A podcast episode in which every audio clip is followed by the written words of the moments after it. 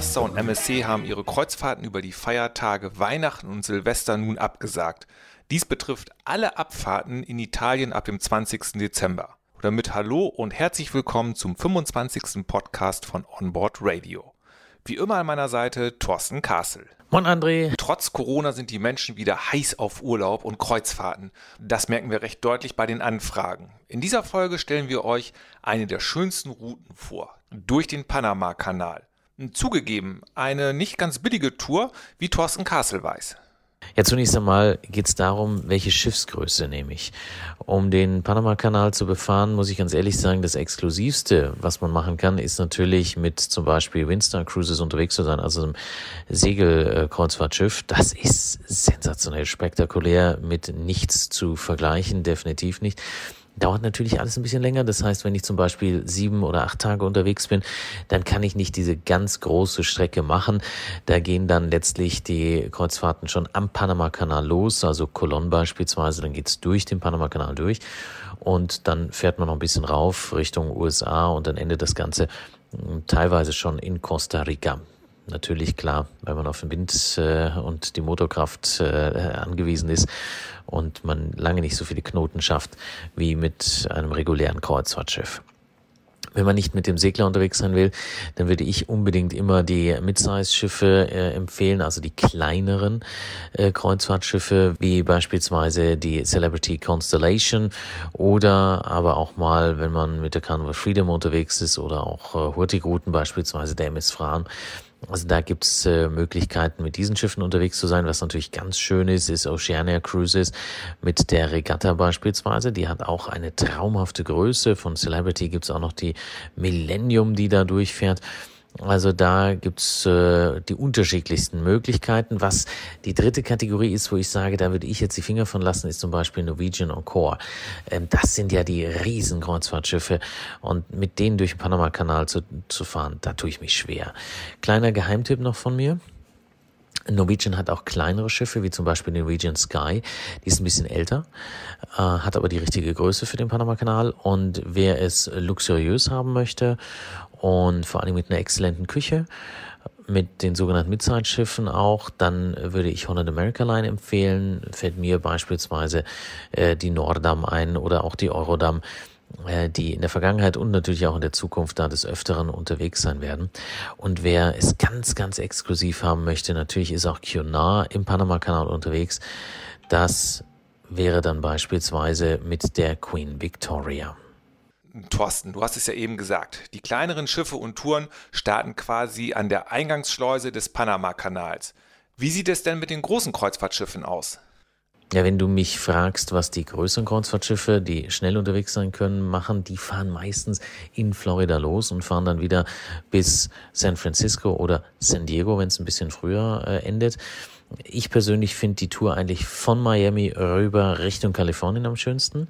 Kannst wunderbar anreisen, entweder Direktflug mit der Lufthansa oder beispielsweise Air Europa über Madrid, die haben günstige Flugpreise, die haben äh, den Dreamliner, mit dem man sehr, sehr angenehm äh, reisen kann. So, und dann ist man ein paar Seetage unterwegs, dann geht's meistens nach Cartagena, hat man Kolumbien mit einer wunderschönen Altstadt, dann erreicht man den Panama-Kanal. Morgens früh bitte früh aufstehen, weil die Schiffe sammeln sich, bevor sie dann von den Lotsen in die ersten Schleusen äh, gerufen werden. Und ähm, dann geht's durch den Panama-Kanal durch und dann kommt man auf der anderen Seite wieder raus, hat äh, Chile, hat äh, Nicaragua, hat Guatemala, hat äh, Mexiko, Puerto Vallarta beispielsweise, das sind so die ganz, ganz großen Klassiker. Und äh, dann äh, geht's häufig eben nach San Diego und einige wenige fahren dann eben auch weiter, bis sie oben sind in äh, San Francisco. Aber äh, erfahrungsgemäß von San Francisco nach Hause zu kommen, da willst du dann auch noch Hotel, möchtest den Flug von dort. Das ist nicht ganz billig. Also da muss man fairerweise sagen, ähm, da sind wir mal schnell bei sehr viel Geld, aber San Francisco auf der anderen Seite ist es natürlich auch wert. Also ähm, das bereist man ja auch nicht alle Tage. Man muss auch so ein bisschen aufpassen, wenn man mit denen unterwegs ist, mit den Kreuzfahrtschiffen, dass man auch wirklich den Panama-Kanal durchkreuzt, weil es gibt viele Kreuzfahrtschiffe, die eben Kolonn anfahren ähm, und dort dann äh, so mal, ich sag mal, entsprechend äh, ankern und du kannst dann mit einem kleineren Schiff in den Panama-Kanal rein oder äh, sie fahren vielleicht mal Richtung äh, Gatun-See, also Gatun Lake und dann wieder zurück, aber sie durchkreuzen ihn nicht und das ist natürlich ein No-Go. Also du willst ja wirklich da durchfahren. Eine Tour, die mir 2022 im Frühjahr sehr gut gefällt, das ist äh, beispielsweise die Westerdam. Äh, da geht's in äh, Buenos Aires los, Argentinien. Ähm, dann geht's weiter mit Uruguay, Montevideo. Dann äh, fährt man die Falklandinseln an, Großbritannien. Äh, Magellanstraße wird durchfahren, dann ist man Ushuaia, Argentinien, Punta Arenas ist mit dabei, ähm, dann wird äh, Santiago de Chile angefahren, ähm, es geht nach äh, Peru, nach Callao, also Lima ist letztlich das, das äh, Tor zu Lima. Dann geht's äh, am 27. Tag durch den Panama-Kanal durch. Dann wird noch ein bisschen Karibik gekreuzt mit Oranjestad Aruba. Und dann geht's äh, nach Fort Lauderdale wieder nach Florida. Das ist eine spektakuläre Tour, also wirklich spektakulär.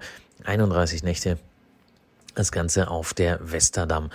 Ähm, das sind so mal ein paar unserer, äh, sag ich mal, kleinen Geheimtipps, die man absolut äh, gemacht haben muss. 31 Nächte, das ist ja mal amtlich. Bei einer solchen Tour vermutlich aber auch angemessen.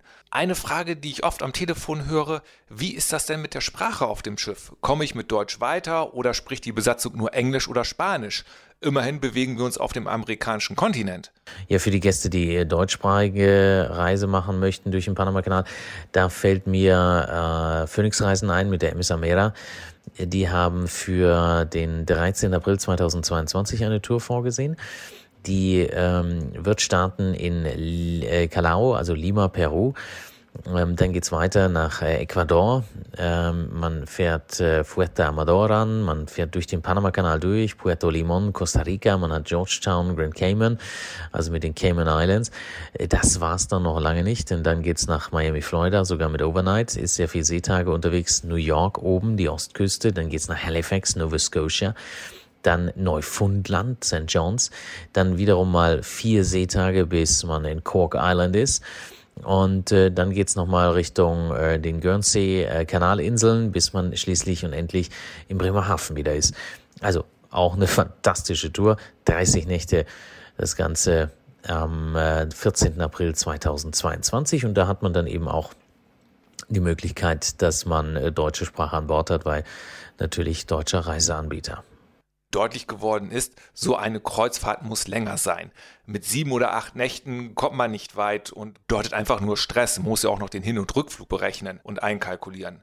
Eben haben wir ja von 31 Nächten gesprochen. Nun habe ich blöderweise nur 30 Tage Urlaub im Jahr. Geht's denn auch einen Ticken kürzer?